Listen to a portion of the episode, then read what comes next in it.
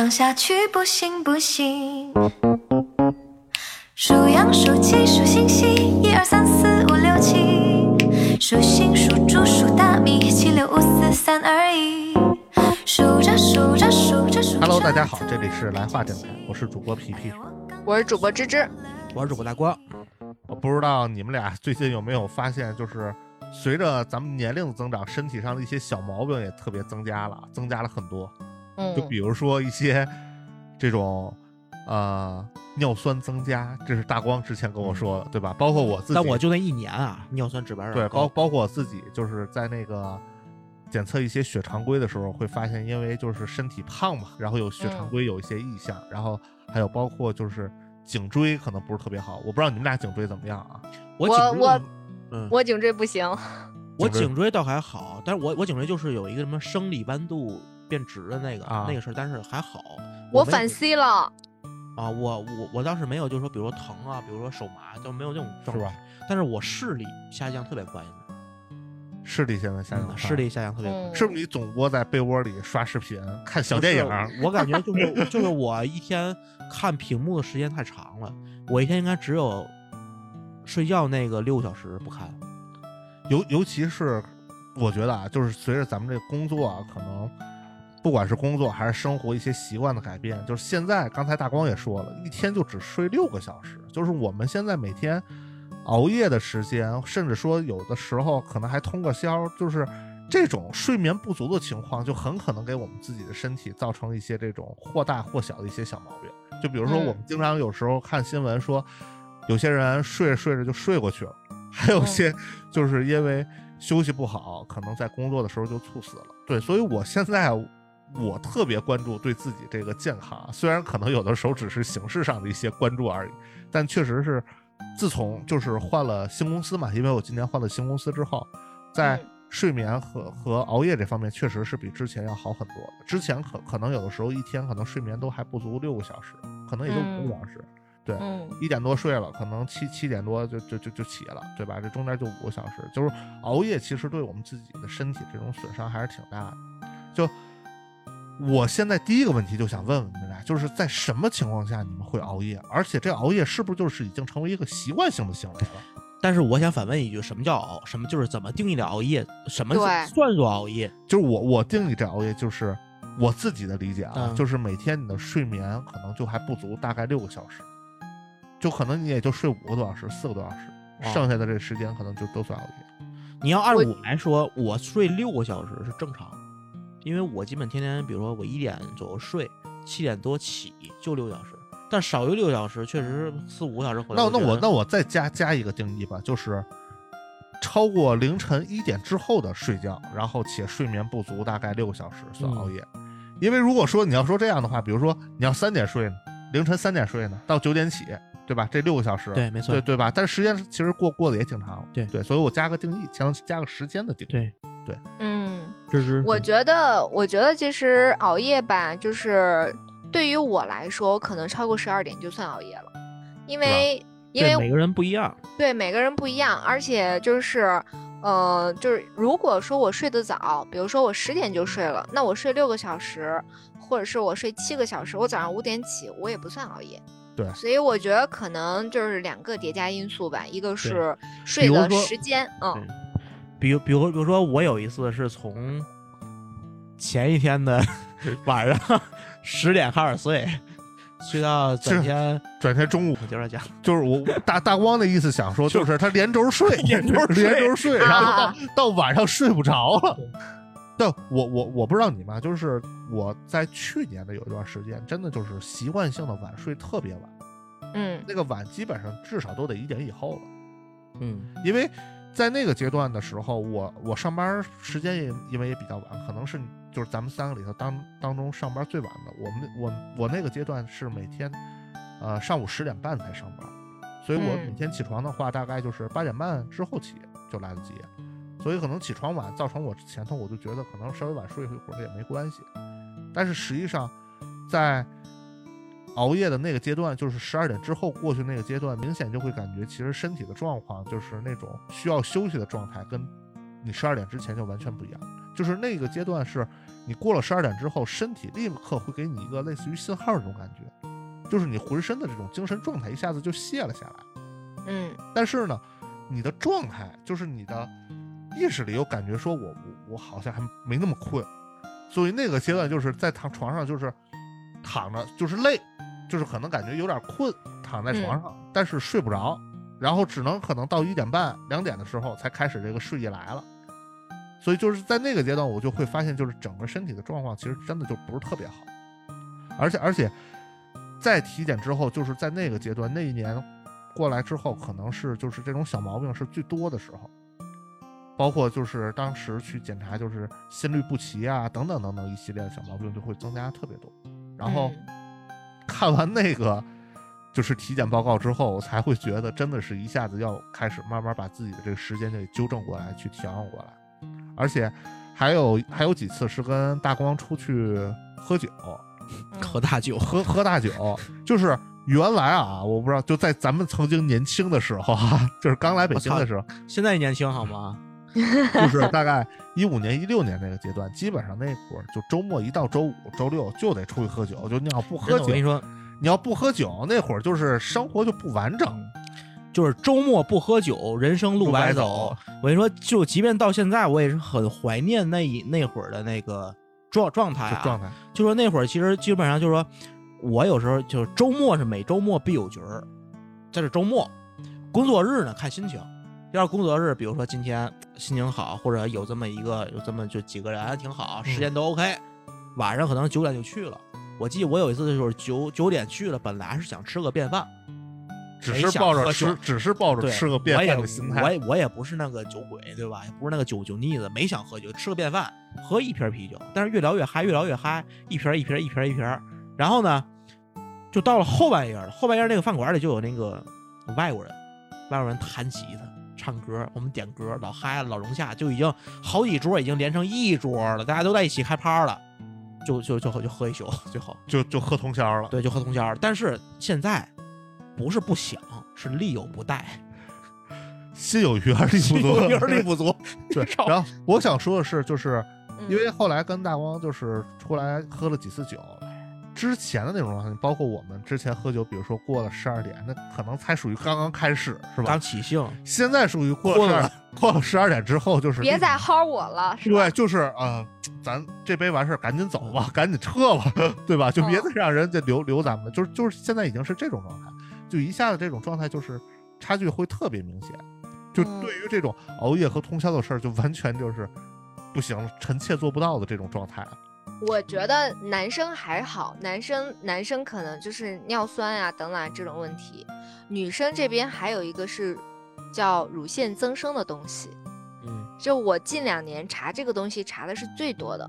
因为实际上除开像皮皮大光这种可能有有这种酒局，然后或者是说就可能呃就是休息日嘛，然后就熬夜看个东西之外，我我是因为我有睡眠困难的，就这个没有没有医生去定论，但是我自己是知道的，啊，不管是说可能呃加班一直加到十一点、十二点，然后或者是凌晨凌晨一两点的这种，然后回去就大脑完全放松不下来，然后那这样的话，我势必就是被动性的熬夜，是因为我睡不着，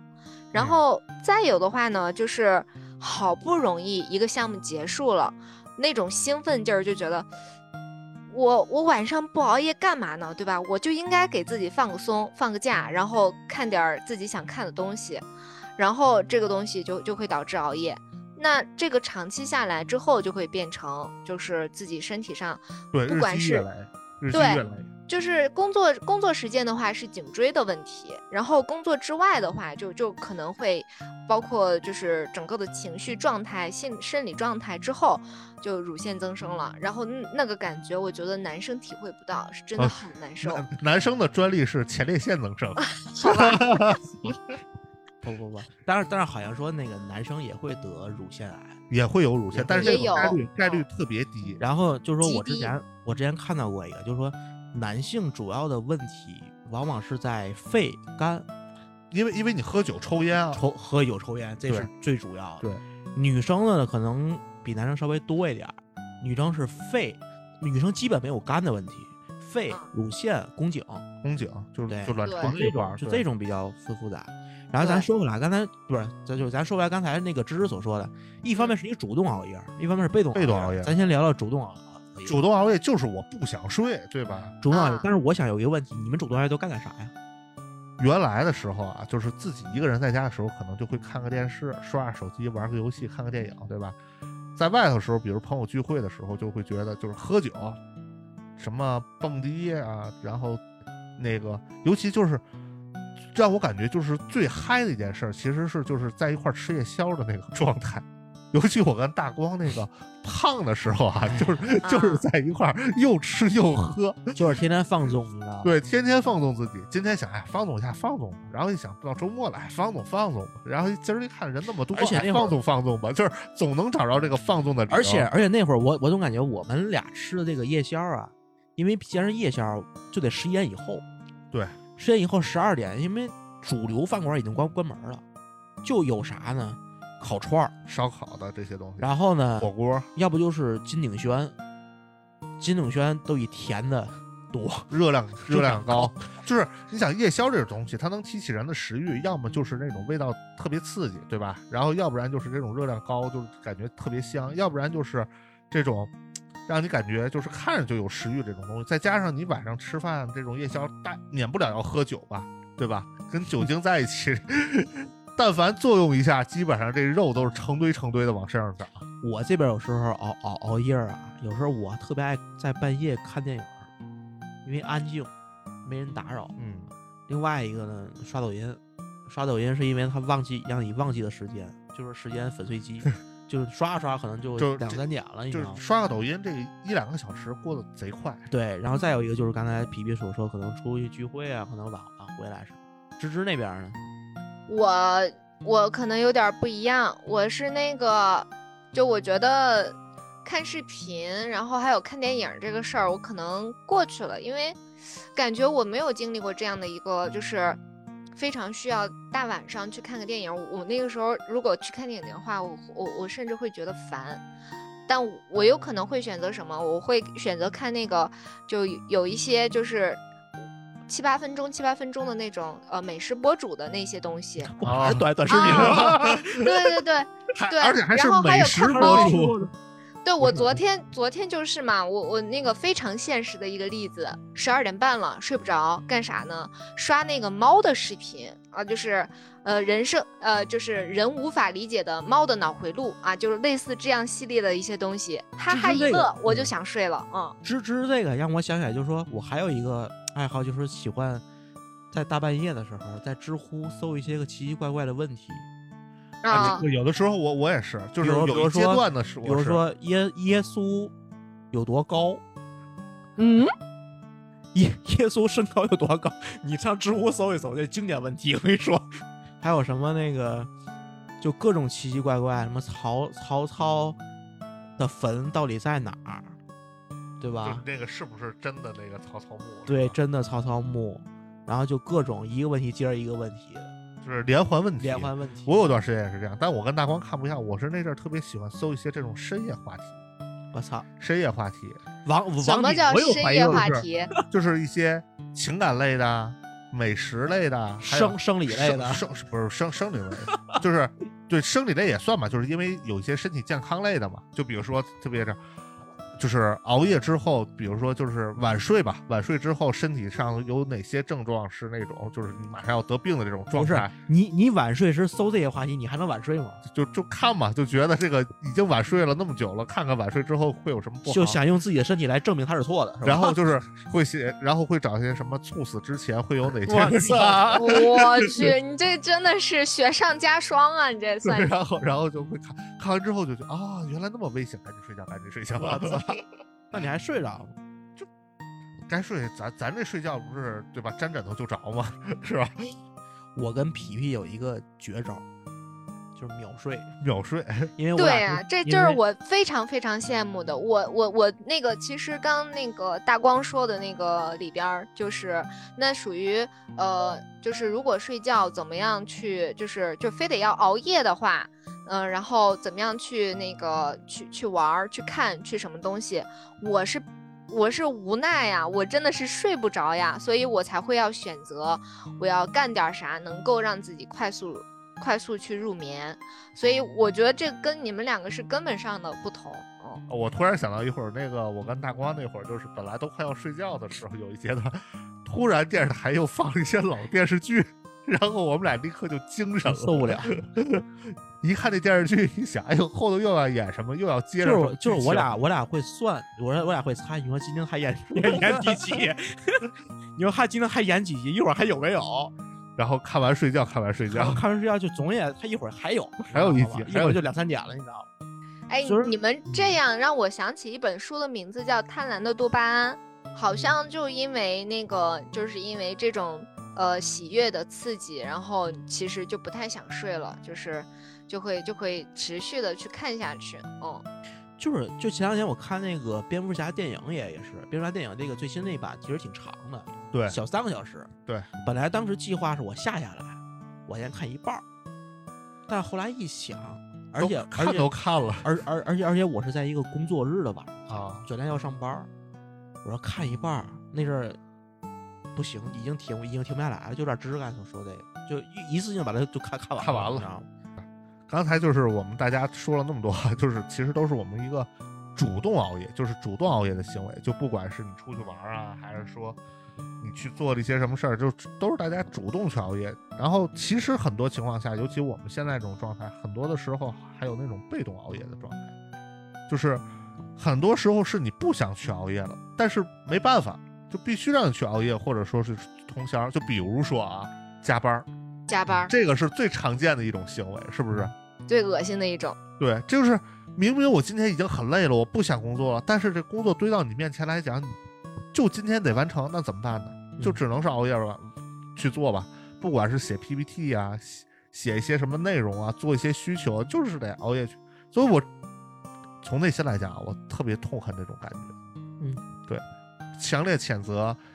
就是在我加班的时候，那领导已经先睡的那种状态。我每每每我就是当初啊，当初在那个互联网公司，有时加班的时候，我想到我领导这会儿在家抱着电视，抱着西瓜，在在那儿你给他，你给他打电话啊？就是刚才咱们在麦麦上搜的那个那个那个问题是什么来着？你恨你的领导吗？其实我不恨他，我我只是觉得让他应该跟我一块儿熬夜才正确。你只是想让死？我只是我只是想让他跟我一块儿熬夜啊，哎，就不知道你们俩现在这边熬夜工作的状况还多吗？我我我不知道这个熬夜的时间点儿定义为几点。如果是十点往后的话，那我基本上每个工作日都是十点往后。那那其实你这你这熬夜熬夜工作，其实状态还挺长时间。我觉得正常的睡觉时间应该在十一点，就十一点要入睡，就算相对正常的。所以说，如果按照这个标准来讲，过了过了十一点才睡觉的点儿都叫熬夜，那我基本就是三百六十五天每天都在熬夜。而而且像那个芝芝刚才说的，就是你工作的这个点儿，十到十点以后的话，我觉得其实就是熬夜工作，因为每天咱们正常的工作时间就八小时，对吧？嗯，你从十点开始算，给你十点从十点开始算，你的工作的时间大概也就到七点多，对对吧？那你七点之后的东西就是加班熬夜工作了，尤其你到对九十点钟，其实这就就是已经算是深夜了嘛，对吧？那你你在这个阶段，咱们不说是你准备睡觉，或者说是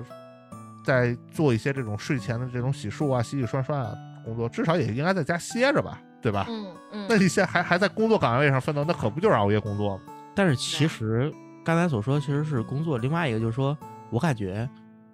如果说除去那些个必须今天要完成的工作以外，有的时候没有什么事儿，但是你也是睡不着。就比如刚才芝芝所说的那，可能在进行一个高密度、高强度的工作之后，你不能马上入睡。这会这时候，我想问的就是你们有没有什么方法能让自己尽快的平静下来？我觉得芝芝刚才说的是因为大脑还处于兴奋状态。嗯嗯其实高强度工作之后，如果说你是在家，比如说你在家，其实我我推荐大家，其实你可以打坐一下，就是你别躺着啊，你要躺着下来，可能就是，要不然就是很快睡着了，要不然就是更睡不着了，就是你打坐一下，嗯。盘腿坐一下，把眼睛闭上，把灯关上，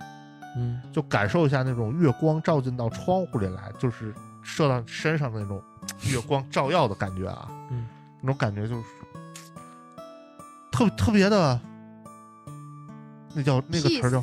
空明还是叫叫什么来着？就是那种就是放空嘛，对对对对冥想，冥想，嗯，对，大概就是这种感觉。嗯，其实放空自己就会让自己浑身特别轻松。芝芝芝有什么经验吗？我先说两个失败的啊，嗯呃，一个是说那个呃，有的是呃，有的研究是说，你要是睡不着，就离开你的床，对，没离开，卧室，然后比如说可能去个卫生间呀，或者是呃去客厅啊，或者是怎么样。然后我我说的失败就是，呃，很多时候离开自己的床也睡不着。对，但是稍微有一个有有点用的就是，如果你这个时候感受到说，呃，不行，睡不着的话，赶紧去一趟卫生间，这个可能有有那么百分之七十啊是有效的。对，就是你回你再回来之后，可能睡觉就会比较比较快了，就给自己一个信号说，那有可我都去了能是憋的，不不不，我跟你说，那个时候可能你没有任何尿意，你就是需要这么一个动作而已，就是给哦自己一个心理上说、哦不行，我已经去过一次卫生间了，我得要再就是我已经去过卫生间，就相当于是给自己一个马上要睡觉的这样一个信号了，啊，然后它可能会有点作用，但不是百试百灵。然后，嗯。对，然后还有另外一个就是，呃，对对皮皮有效，对我无效的，就是类似于打坐呀、正念冥想呀这种东西，我是越想越精神。所以你们的冥想是你还会真的在脑子里再去想一些东西吗？冥想是什么也不想。对对，我就说对，啊，我它就是但是他会顺着，就是他会有一些那个呃引导语，比如说感受你的脚尖、你的脚踝，然后一直下到膝盖到大脑，就是按照你身体的各个部位，你所以说你的意识流流了一圈我，知道，我知道芝嗯芝所说的意思了。所以说，芝芝所说所说就跟我之前所说那个，我要是睡不着的时候，我会放一些音乐，嗯但那音乐一定不能有词儿，嗯，就是放个郭德纲，放个单田芳，基本上我就不能睡了，就睡不了。不能有词儿，也不能有那个叫重拍，啊，对，不能有重拍，最好是平的，最好是平的。像平的芝芝所说那个引导语，就类似于我说那个词儿，嗯对吧？其实但还是有词儿。你像我想的时候，我就是完全，比如说我我我想我闭上眼睛，就只会出现就是黑，然后慢慢慢慢像，比如说有一个隧道似，就那点儿斑点儿什么。但是你是大脑的想法，是吗？对对对，然后就，越就我，然后我就感觉这个东西会带我越来越深，越来越深。但是我之前的听说的，就说那个我我之前学习到了冥想，但是我我试过冥想，对于我睡失眠是不不管用。然后那个他说你只关注自己的呼吸，像你这种想隧道、海洋、大海、阳光、月月光都算响，就是呼吸呼吸呼吸，就这叫啥也不想啥呀？啊、啥也不响。但我我反正这个东西对我来说是没有作用的，所以我刚说一个是就是临睡前就是或者很长时间睡不着，然后去一趟厕所，这是嗯一个相对来说有效的。然后另外一个的话是，嗯，实在是睡不着，然后折腾了几趟什么呃卫生间，然后或者是折腾了几趟那个去去去了离开床之外的所有的地方都不管用，那好，那就躺在床上看视频。看到自己累，就是就这种属于就是自己给自己一个心理暗示，呃，反正都睡不着了，那我就最后看看东西也没关系，看到自己累，兴许还能睡上一个小时，就是有这样一个心理暗示的话，就可能会甚至还可以多睡几个小时，所以这个属于是相对来说接近于通宵了的时候的那个状态，就就会有这样的一个嗯。小暗示，这个是相当焦虑的状态下才才会有的情况。像我这边一般，我要是睡不着的时候，大概率是因为心里有事儿。这个皮皮皮心里有事儿，嗯心里也装不住事儿。皮皮皮基本上我觉得不会因为心里有事儿睡不睡不着，他可能就是回要不就睡多了，要不就怎么样。就我我有时心里有他心宽，就是心里有事儿，也也会特别难受。但是呢，就是很快就好了。对我就是能自我调节的状态会相对。我可能相对慢一点，我大概率睡不着都是因为心里有事儿。心里有事儿，要是你要想那事儿，你就永远睡睡不着。对，心里有事。你说的这个心里有事儿，有百分有几成是跟工作有关的呢？就不一定都有可能对，不一就是定跟什么有关。工作、生活、家里边事儿、感情事儿都叫事儿哦，啊。就甚至我明天要春游去了，这也叫事儿。哎兴奋的睡不着。这我对这这刚好我要我要说的一个点就是，我如果说周末约出去要要去徒步要去爬山，嗯我反而那天晚上竟然睡得不好。都是这样。都是这样，就是尤其年轻时我小时候都我从都这样小时候就是这样。然后，但是有一个问题是，就是第二天如果你要是出去玩，比如说你是春游、出去爬山什么的，你不会因为说你前天晚上睡得少，然后第二天就状态就不好了，或者说就不兴奋了，就是反而是也也会，你分你睡几个点？也也会也疲惫，你你嗯就睡两个点儿，你啊，那是两个点的嘛，你就说四四五个小时，对吧？五个小时这种，我觉得其实就还好。还有一点就是，如果你睡不着，我这边给大家建议就是，你千万不要去做运动。就有些人会说，如果你通宵熬夜，越做越兴奋。，对，你要睡不着，你就运动一下，自己累了，躺床上一下就能睡着。对对对，这个我我我觉得是，如果你要真是运动了，那你可能越运动越兴奋，对，然后你躺床上你就更睡不着了。我告诉你们一个，就是我有两个百发百中，对至少对于我来讲百发百中。一个是睡不着，吃点东吃点东西，吃点东西，利用那个时困，时困就带动一下，就因为吃完东西那血不都去胃了吗？对吧？我我是吃点东西，只要吃的挺舒服就困，对吧？第二一个，喝杯酒，啊，真真管用，喝杯酒。你像我有时候，像我之前皮皮跟我一块儿住时候，我有时候我有一天晚上我买了一瓶二二锅头头回去，还问我，我就这么想念喝酒，我说有点睡不着。这个喝酒啊就得分场合。你要是自己在家呢，困睡不着呢，可能喝酒好。你要是在外头跟人通宵熬夜喝酒，那是越喝越兴奋，啊，那那还得再来点儿那那属于玩儿，那属于玩儿，就自个儿的一种那，就得频频自个儿碰杯啊自。自个儿的一种相当于是安眠药。但是那嗯块儿呢，对于我来讲，你喝红红红酒喝完一杯，基本就没喝一样，啤酒也不行，啤啤酒啤酒没什么劲儿，白酒直接半半半杯下下去，一会儿就就就就困了。而且刚才我突然想到，就刚才说到被动熬夜，我觉得咱们仨可能没有这经历，就就有些人可能会有，因为咱们仨就是还没结婚，没孩子。啊闹觉是吧？对你一旦以后有了孩子，你就是你，你看咱们周围，比如说有孩子这些人，大家大家应该都知道，就是一说就是说有了孩子之后，你就别想再睡一个完整的觉，对吧？嗯，这个其实就是你要照顾孩子或者什么的这种情况下，你也很难去说有一个到晚上你就能按时就睡觉，那可大概率的话，他可能都会通宵熬夜了，对吧？嗯尤其孩子再一闹，对吧？你可能刚张刚闭上眼睛没多长时间就得起来了，对吧？又得换尿不湿，又得给热奶什么的。这这点我这点我觉得我跟大光以后可能有点有点危险。这一旦要睡着了，别人都叫不起来，可怎么办呢？真有了孩子之后，像这种情况啊，我一般你假如说，因为我有时候也会碰到过有一些，比如说我半夜两两三点我要干一个事儿，就得半夜两三点，比如比如说看球，嗯，比如说看球，他就像一般欧冠两点四四十，世界杯三点半，嗯，对吧？我的选择是不睡了，就是我从头就不睡。我就是说，假设说我今天晚上半夜有事儿，我从头不睡，要远比我半点起来状态要好。状态最不好的就是有时候，比如说我上闹表上到两点，两点四十有球，我得上闹表上两点，中间还缓一会儿，这种就会导致特别困。但我觉得，如果是这样的话，就是实实际上那个皮皮提到这一点啊，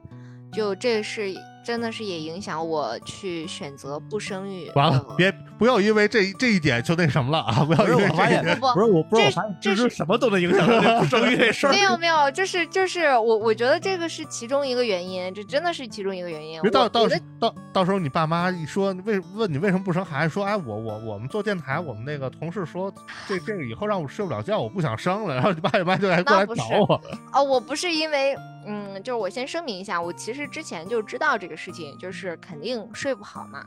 然后再有的话，就是我起床气非常大的。我如果说，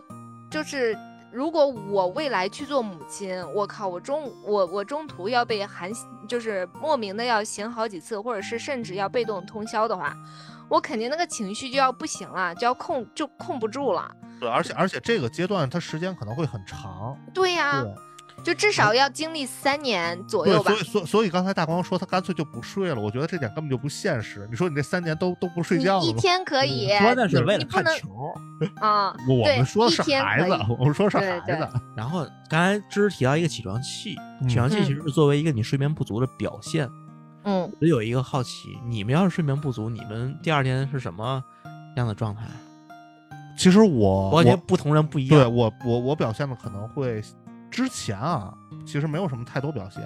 之前的话，可能比如说，如果前一天睡睡睡得少，或者起床气比较严重的话，可能就是中午稍微补一补，对吧？中午中午在单位就打个盹儿。现在的话，我觉得表现特别明显，也可能是随着这个岁数越来越大，这身身体可能各方面这种症状吧，也越来越凸显了。就是早上的话，因为现在我起的就是也比较早了嘛，上班时间也比较早，不像之前就是上班比较晚。现在早上的话，有时如果你要睡得比较少，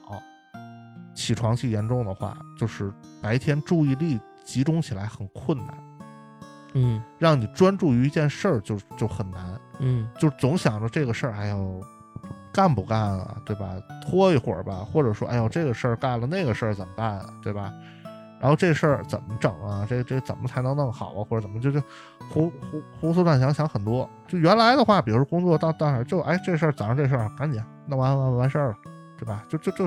特别简单，就也不会想想很多东西。现在就是又想，可能还会拖延一下，然后又不知道有的时候事儿一多，不知道如何下手，无嗯从无从着手，就这种感觉现在会特别明显。我这边是，我我感觉我应该是没有什么起床气的一个问题，但是我就会很消沉，就不愿意说话，然后就即便说话也是说的话很少，然后声音很低，其实就是累了，你知道吗？就是疲惫，啊就是疲惫。其实就是疲惫，嗯，很少有那种烦躁，就说开始就哪儿不行了，开始喷人那种感觉，因为我已经那么累了，我他妈还喷人，喷人更累，你知道吗？对啊，对，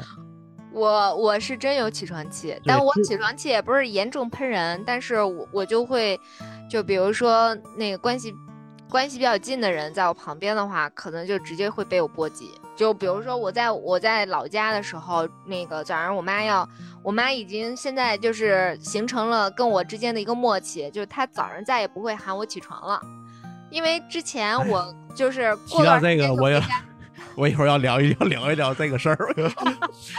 对就是我我我那个再早几年回去，然后回家早上我妈就就想就是做了早饭，就是赶紧给我吃饭嘛，然后可能八点七点半或者怎么样，这时间就来喊我了。然后我那时候没醒过来，然后或者是刚将醒未醒的时候，我妈来喊我，我我那个火直接就就飙起来了，就不要喊我了，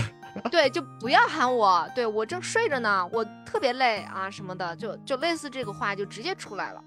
就也不是喷人，也不是说怎么怎么样，就是就直接，但是就就是那个火就很很容易起来，对，就是然后一感觉自己睡眠被影响了这种对心情就很不好。就就很烦躁，就很烦躁。然后这个是回家，然后在工作的时候呢，就呃最近的一个例子就是，我有一天晚上可能两点多才睡着，然后早上早早就去了，因为我的那个那个时呃项目的时间就是已经就是待的烂已经到那天了，就没有办法了。然后就是早上开早会的时候，同事他们就就就好像就是就在问我的进度，然后还有在在跟我就是怎么样来着，然后我我那个时候的那个那个状态就有一点不太想回答，然后也有一点就是声量会比较高。就我在工作的时候的状态，就是与其如果说我情绪比较稳定，然后我的那个睡眠比较足的时候，实际上大部分的时间，绝大部分的时间都是很平稳的，语气非常平稳，且相对来说声量比较低。但我那一天的声量相对来说就比较高，而且就是别的同事的反馈就是你咋了？我说我那个那个 deadline 就在今天了，然后我前我昨天又没睡好，对，然后这个就是非常明显的一个表现。然后它对于呃熬夜之后的一天来说，就是我我可能会有点不一样。我是我是如果说我但凡去工作了，我的状态是有两种的。第一种就是非常疲惫，就是就感觉哎呀不行，就是必须得干这个事儿，但是我又很烦，然后又很就是不想干，因为我没有休息够，这是第一种状态。第二种状态就是，呃，就莫名的像是被打了鸡血，然后就可能就是一股劲儿一直冲到那个差不多呃差不多下午四五点的时候。之后六七点再往后，就整个人的那个疲惫感就特别特别特别重，所以我我觉得这个可能也是每个人有自己的表现，嗯，芝芝正好跟我相反，我刚才说说我要是睡不好，就是说很疲惫、很萎靡。嗯，芝芝就是反倒是声音会更大，来宣泄自己心里这种不高兴的。所以对我那那个时候浮躁呀，就是火气会比较旺，嗯对然然后刚才说到那个在家在家，对对我也想说这个事儿，就是嗯，因为咱们自己跟父母的这个待的时间不如跟以前不一样，不一样了自己住时间长，对，就是包括作息，其实作息也对不上。对对然后我这边呢是什么状态呢？就是说，因为我从小啊就爱睡懒觉，嗯我早上就不起，一睡睡半天儿，所以说我我爸妈都知道，他们也不叫我，他们起的呢，一般最晚也就九十点钟，但我可能一一出得睡到有时候下午去，日上三竿，啊，像是中午中午十二点，下午两两点都是有常常有的事儿。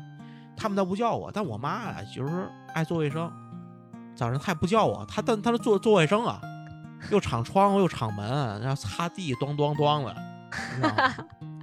就弄得我也睡不睡不了，就这点让我很苦很苦恼。后来我就跟她找了一方法，我提前跟她打声招呼，我说我明天早晨上午不起，我说你尽量别上午做卫生，下午下午我跟我我跟你一块儿做，这样后来就好了，你知道吗？呃对，原来我我在家时，有时候我妈也这样。后来呢，就她这毛病也改不了，就是爱收拾。对我呢也不那什么，就后来干脆就不在一块儿住了，你说那个就就不在一块儿不不在一块儿住，就各就是白天等睡醒了来他来我来他跟我爸这儿，就是来我爸妈这儿，然后呢晚上睡觉的时候就回我自己那边去，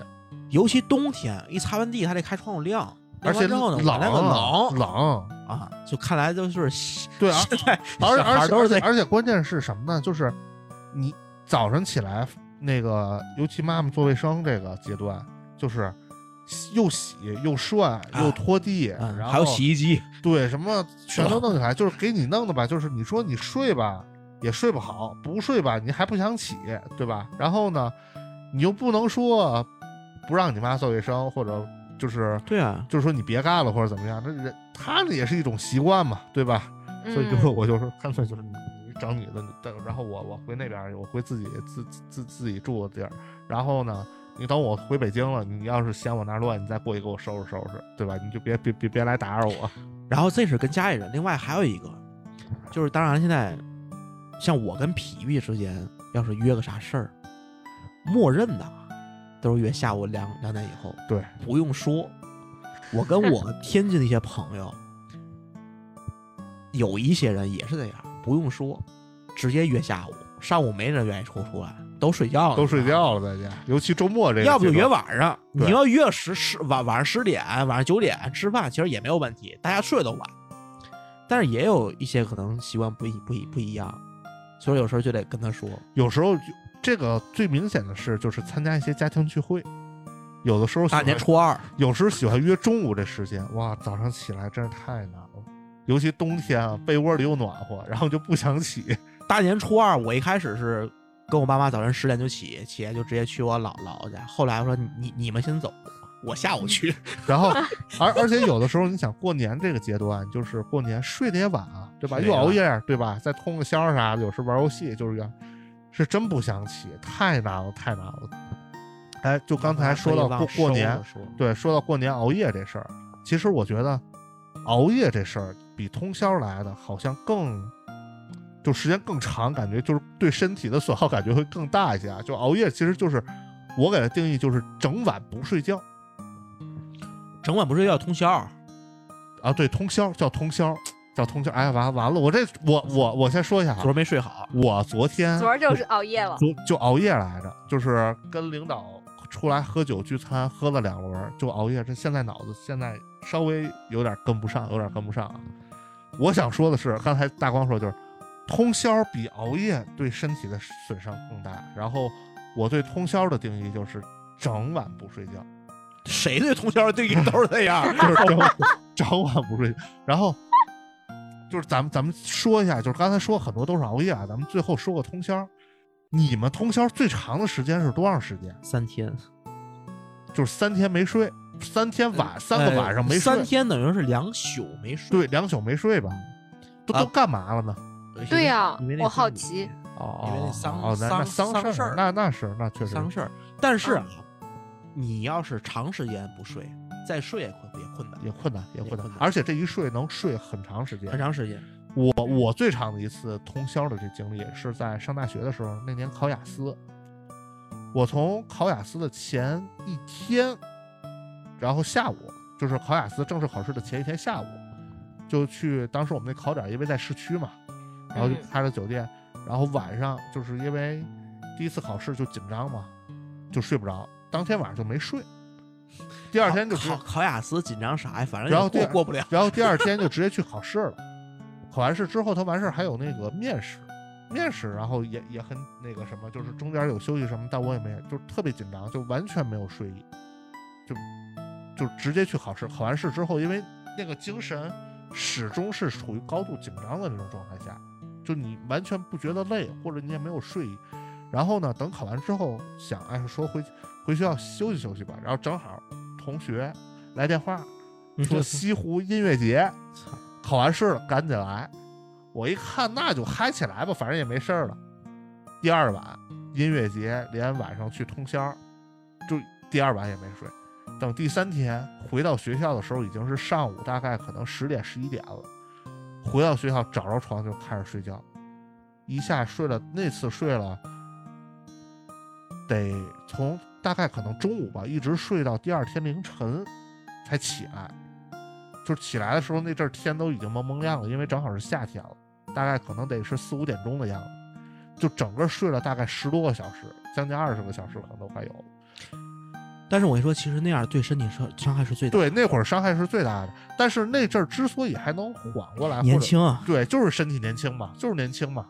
而且他这个伤害啊，不仅是你熬的伤害，就你长时间睡二十个小时，这也是伤害，就很危险。你明白吗？睡得太？久也是伤害，而且嗯，就是身体上，包括你对你精神上的折磨。我那会儿就觉得，就是身精神高度紧张状态下，就是你完全没睡意，真的是特别难受。不是说你不想睡，是真的完全睡不着，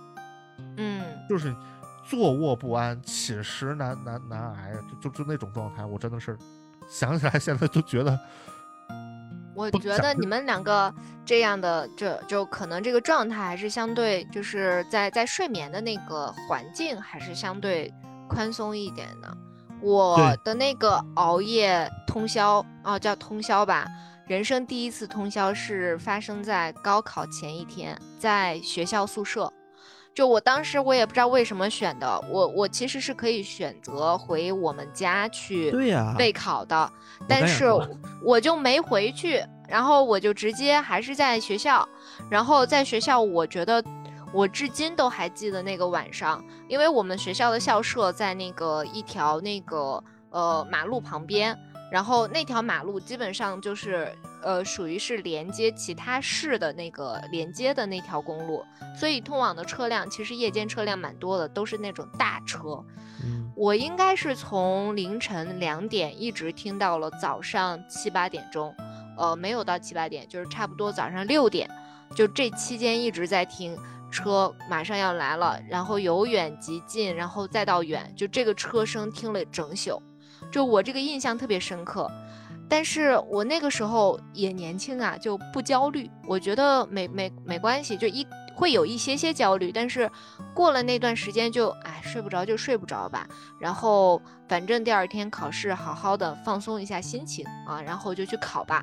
对，万幸那次考试是正常水平发挥，呃如果失常了的话，我真的我觉得是终身的。但是说实话，因为那会儿那会儿咱年轻，就即便是这种状态，我也有过这种状态，有考试前睡睡不着。嗯，但是对于第二天考试，其实影响不是特别大。不是对，不是嗯特别大。但是你考完试，一旦放松下来就困了。对，就那精神紧绷的状态一下子就松懈下来了，就精神状态就卸下来了，对对吧？对所以其实你像我之前考驾照，考驾照你紧张啥？我我考驾照老紧张了，尤其考科三，你知道吗？紧张什么？你还说我考雅思紧张，而且考个驾照都紧张。而且考科三吧，他要求我去的早，就是我可能我五点多就得到那个驾校那个点儿，然后再去到那个去那个考试场场地。然后呢，我平常晚睡，习惯性晚晚睡，然后五五点多就得到那儿，我得四点多走，三点多三点半起，我就没怎么睡，基本上就。然后考科考科三，一次过吗？我科二是一次过，我科三不是，科三考了几次？科三考两两回。那这两晚都没睡觉呗？科三的第一晚，就第一次考科三的时候就挺费，就就没怎么睡。第二次倒还好，就知道有有有知道前一次的失败的成成哎经验了，对是吧？？对，其实收说回来啊，就是我们今天三位主播跟大家聊了很多关于这种熬夜和通宵的事儿。其实不是说鼓励大家去熬夜通宵，而是想告诉大家这熬夜和通宵带来的危害，而且说你一旦熬夜或者通宵了，有什么办法能解决，帮助大家能更好、更快的休息好，对吧？恢复好。其实这是我们聊这期节目的初衷啊。不是鼓励大家一定要多多趁着年轻去熬夜、去通宵、去玩儿啊！我千万不要，千对，万不是这样的，不是这样的。一嗯切还是以身体健康为第一要义，对吧？身体是革命的本钱，我们还要靠着我们健康的身体去为了我们自己的未来去打拼啊！嗯，行那我们这期节目就先到这儿，感谢大家的收听，我们下期来话节目再见。拜拜拜拜。欢迎大家搜索“来话电台”，订阅我们的播客。如果你觉得电台内容还不错呢，还请大家积极的点赞、评论，给各位比心啦！躺下来，